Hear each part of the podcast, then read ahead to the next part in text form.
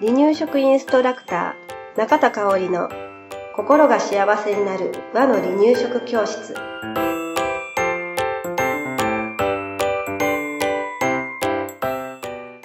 第130回です。番組アシスタントの山本智子です。よろしくお願いします。はい今日もよろしくお願いしますはい、えー、今日はねえっ、と赤ちゃんの生活リズムの作り方っていうことをお話ししていきたいと思います。んえーいろんな回でね、生活リズムについてはね、お話ししてきたとは思うんですけれど、あのーじゃあ実際どうやって作っていけばいいのかっていうことばかりお話ししていきたいと思います。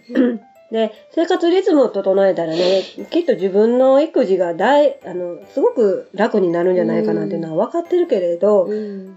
具体的にじゃあどうすれば生活リズムが作れるのかっていうことがね、わからないっておっしゃるお母さんもいらっしゃって、だから今日はちょっとコツをお伝えしていきたいと思います。はい。はい。で、では、一番最初にね、大事なのが、うん朝のスタートかなって、うん。やっぱり思います。ううん。大人もそうかな。うん。なんか、だらだら起きてしまったら、そのまま一日だらだら調べになっちゃう。もちろんそういう日があっても。OK なんだけれど、うん。まあ普段の生活はね、うん。朝のスタートが大切かなと思います、はい。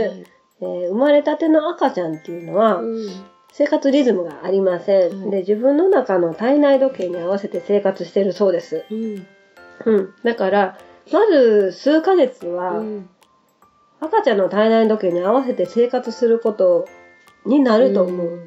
のね、うんうん昼と夜が逆転したりとか、うん。うん。だからそれはもう仕方ないことなんだけれど、徐々に徐々にね、えー大人と同じような生活リズムに整えていくことが大事です。全く同じじゃないですよ。うんあの、夜は寝うて、ん朝から起きてうんっていう生活リズムなんですうんうんね。そうしていきたいなと思います。はいなので、まず最初一日の始まりの朝が大事になってきます。うん朝の始まりを見直してみましょう。うんポイント2つです。うんうん。毎朝同じ時間にだいたい起きましょう。うんね、赤ちゃんを起こしましょう。うんそしてカーテン開けて、うん朝日を部屋に取り入れましょう。もうこの2つだけです。はいうん。時間のことと朝日を取り入れることね。うんで、えー起きる時間だよっていうことをね、赤ちゃんに知らせるっていうところがポイントになります。はいはい。では次です。食事の時間を一定にしましょう。うんうん。まあ、食事だったり、母乳ミルクうんの時間なんだけれどね。で月齢が大きくなるごとに、ミルクや食事の時間をリズムよく一定の時間にしてあげましょう。まあ朝ね、起きる時間が一緒になったら、おのずと食事、お腹が空く時間っていうのも一緒に、うんうん。うん一定になってくるんかなと思いますけど、特に、まあ1歳過ぎた頃から、うん。泣いたらおやつを与えるとかね、えーなどのね、だらだら食べたりとか、だらだら飲んだりっていうことはしないように心がけてみましょう。ううんん。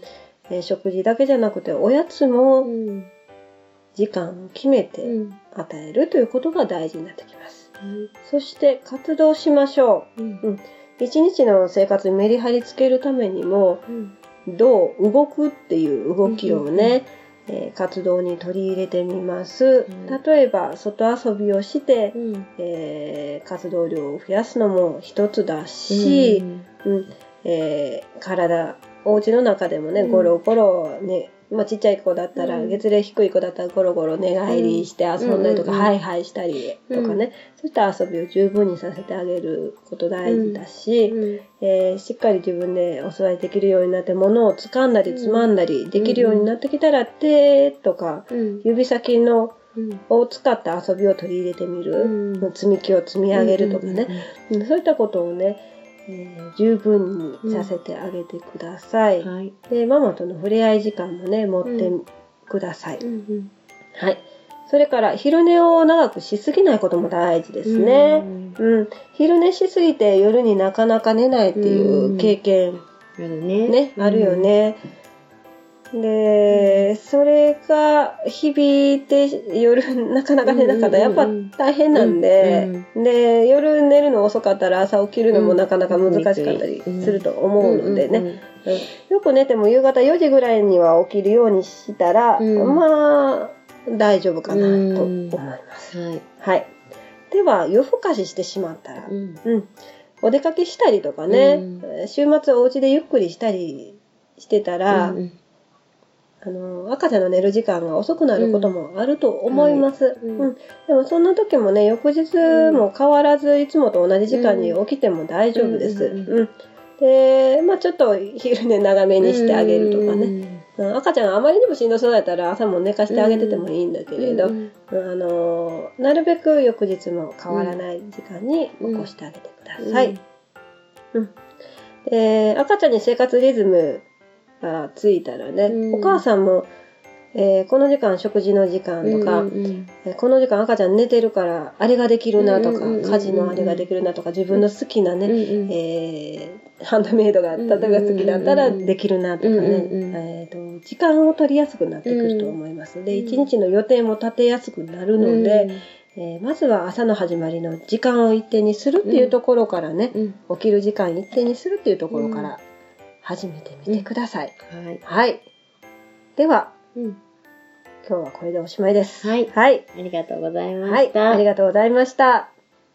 離乳食インストラクター協会では人生80年の食事の土台作りをお伝えするお手軽な和の離乳食パクパクセミナーとじっくり学ぶ離乳食インストラクター協会2級1級講座を全国で開催しています。